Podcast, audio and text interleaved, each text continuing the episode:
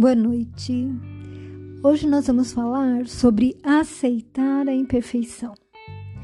E nós sabemos da necessidade de melhorarmos em todos os aspectos do nosso ser. E talvez por isso, muitas vezes, nós somos perseguidos pelo sentimento forte de imperfeição. E acabamos nos autocriticando, julgando, condenando. Nós passamos a nos comparar com as demais pessoas e deixamos que um sentimento de desvalor nos domine, criando campo para baixa autoestima e muitas vezes depressão e obsessões. Por outro lado, há várias pessoas que são perfeccionistas e, além do desgaste que essa característica causa, ainda traz no relacionamento pessoal e profissional discussões e sofrimentos, na medida em que tudo que é exagerado foge do, do ideal e cria animosidades. Nós deveríamos entender que é nossa obrigação buscar o nosso crescimento, tendo como exemplo Jesus mas é também imprescindível aceitar o nosso estado atual de imperfeição e valorizar as nossas conquistas, mesmo que pequenas ainda, entendendo que existe beleza também na imperfeição. Ensinamento que nós podemos extrair da cultura japonesa, onde, segundo informações que eu colhi na internet, abre aspas, a expressão kintsugi, não sei se é assim que se fala, tá? Que pode ser traduzida como emenda de ouro ou reparo com ouro, é uma técnica usada para reparar peças de cerâmica usando uma laca especial misturada com ouro, prata ou platina. Desta forma, as partes quebradas ganham novo status de destaque e uma nova beleza a da imperfeição. Mais do que restaurar aquilo que foi quebrado, essa técnica dá um novo significado à peça, transformando-a em algo belo, ao aceitar, por que não, as suas imperfeições. Torna-se um objeto único e começa uma vida nova. Os defeitos são uma parte inseparável da história desse objeto e eles precisam ser aceitos e não escondidos. Assim também, os nossos defeitos são os que nos convertem no que realmente somos. Não existem pessoas perfeitas. Todos têm sua própria história, única e maravilhosa. Fecha aspas. Vejam, amigos, que bonita essa arte do kintsugi.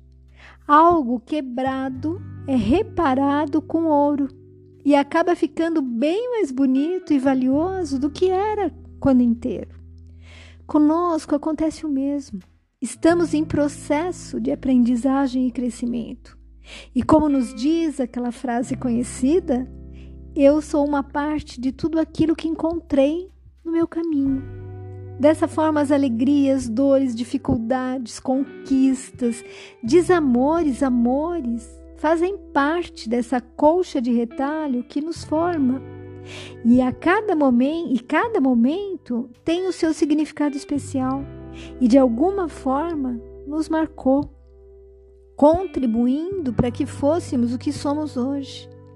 E como nós conhecemos a impermanência, a transitoriedade de tudo, sabemos que a cada segundo já estamos diferentes, fruto de um pensamento, um novo conhecimento, uma experiência peculiar que nos obriga a refletir e a ressignificar, alinhando-nos às leis divinas e, consequentemente, nos tornando pessoas melhores. Esses são para nossa alma os reparos feitos com ouro, que vão nos remodelando, aprimorando, mas que não suprimem aquilo que nos formou. Toda memória, todo acervo é carinhosamente armazenado como sendo um tijolinho na nossa edificação. Assim, se queremos paz, paz de espírito, temos que aceitar a beleza da imperfeição como nos ensina a história que eu retirei do site da Feparana, onde, abre aspas, abre aspas, conta-se que no século X, o jovem Rikyu, não sei também se assim se fala, né? Queria aprender os complicados rituais da cerimônia do chá e procurou o grande mestre Takenojo. Para poder aceitar o rapaz, era necessário submetê-lo a um teste. Então o mestre mandou que ele varresse o jardim. Rikyu limpou o jardim até que não restasse nem uma pequena folha fora do lugar. Ao terminar, examinou cuidadosamente cada centímetro da areia do impecável jardim. Cada pedra estava em seu lugar e todas as plantas estavam perfeitamente ajeitadas. Porém, antes de apresentar o resultado ao mestre, Rikyu chacoalhou o tronco de uma cerejeira e fez caírem algumas flores que se espalharam displicentemente pelo chão. Mestre Jô, impressionado, admitiu o jovem no seu mosteiro.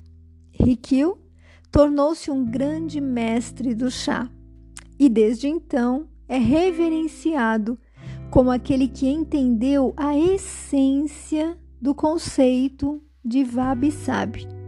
Também não sei se é assim que se pronuncia. A arte da imperfeição. Perceber a beleza que se esconde nas imperfeições do mundo é uma arte os tapetes persas sempre ostentam um pequeno erro, um minúsculo defeito, com o objetivo de lembrar a quem olha de que só Deus é perfeito. Assim é a condição humana e a arte da imperfeição começa quando aprendemos a reconhecê-la e a aceitá-la. A sabedoria está em saber viver no mundo em harmonia com o mundo, respeitando tudo e todos. Portanto, fecha aspas. Portanto, meus amigos, entendam-se como peça inacabada, como ainda somos todos nós.